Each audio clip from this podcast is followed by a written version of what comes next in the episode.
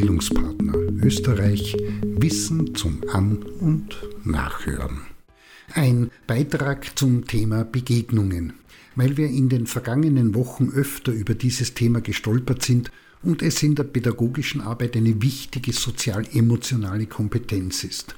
Vermittlungs- und Bildungsarbeit ist nie bloß nur ein Zusammentreffen von Menschen, die gemeinsam an einem Thema oder Inhalt arbeiten, sondern immer auch Begegnung. Und das, was alltäglich oder selbstverständlich scheint, ist in Wahrheit, wenn genauer darüber nachgedacht wird, mehr als bloßes Aufeinander und Zusammentreffen, das mal mehr und dann weniger spannend an bzw. aufregend oder lässlich ist. Konkret Frau, Mann oder und divers trifft sich, redet miteinander über mehr denn weniger belanglose oder aber auch richtig wichtige Dinge und begegnet sich respektive dem Gegenüber gleichzeitig auf beispielsweise emotionaler Ebene, ohne darüber auch nur ein einziges Wort zu verlieren.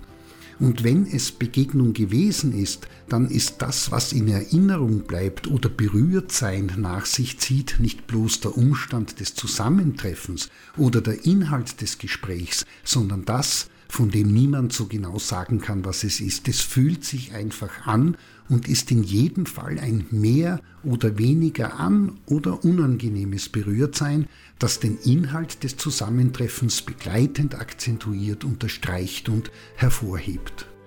Begegnung ist eine Begrifflichkeit, die eng mit der humanistischen Psychologie und der psychoanalytischen Denkweise verwoben ist. Denken wir an Abraham Maslow, Hilarion Petzold, Martin Buber, Jakob Moreno, Sandor Ferenczi, Karl Rogers und andere mehr. Das sind Vertreter die diesen Begriff aufgenommen und darauf hingewiesen haben, dass Begegnung eine Fähigkeit ist, die dem Menschen wesenhaft innewohnt und die er bzw. sie im Laufe des Lebens in allen ihn bzw. sie als Person betreffenden Bereichen mit Fertigkeit und Kompetenz füllt und ausgestaltet.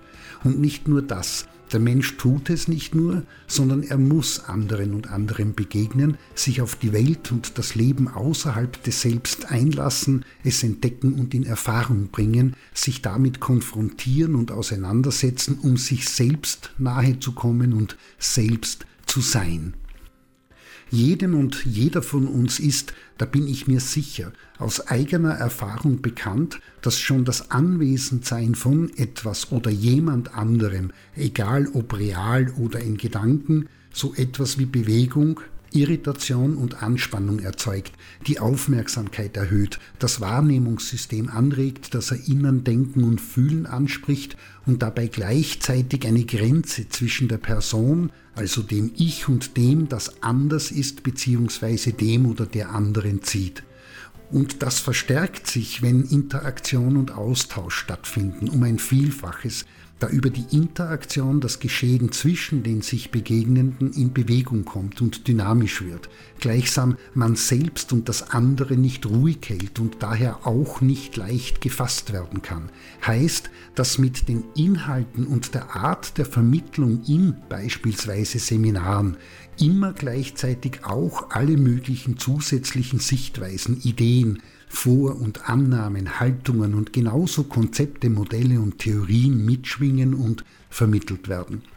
Das ist der Zeitpunkt, an dem das Zusammentreffen, wenn es Begegnung werden soll, unweigerlich das Zulassen des Gefühls des partiellen Kontrollverlusts, kurz des sich Aussetzen des anderen, des Fremden nach sich zieht.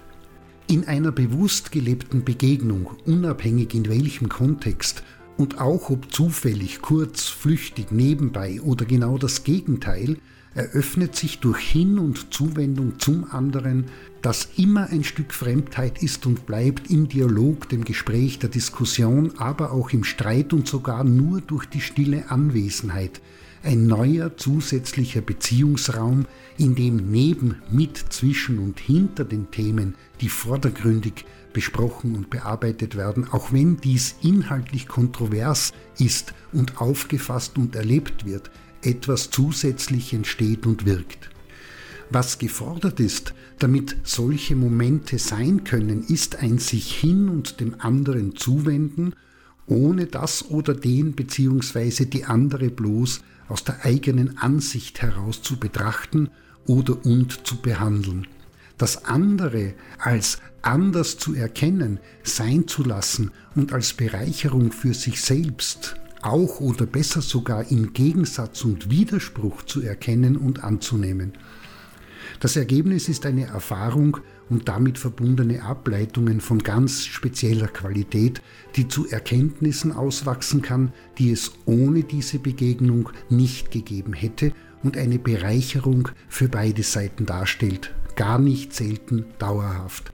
Das heißt, es geht in einer Begegnung nicht um das Finden von Antworten und Lösungen, um die Abstimmung und Klärung von Positionen oder Standpunkten, das Verstehen des Gegenübers, richtig oder falsch, wahr oder Fiktion, Ansicht, Glaube oder Ideologien und ähnliches, sondern um das gemeinsame Sein im Unterschied, den Austausch und die Art des Umgangs miteinander, in dem die Einzigartigkeit des Gegenübers und dabei gleichzeitig die eigene erkannt wird.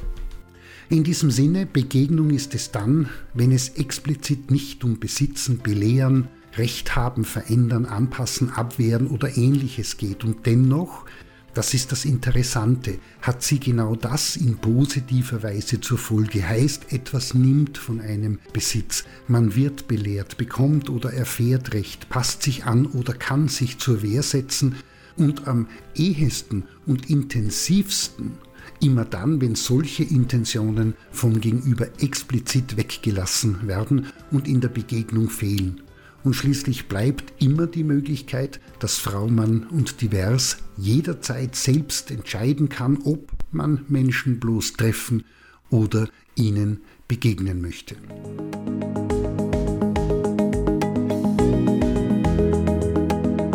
Das war Bildungspartner Österreich Wissen zum An- und Nachhören.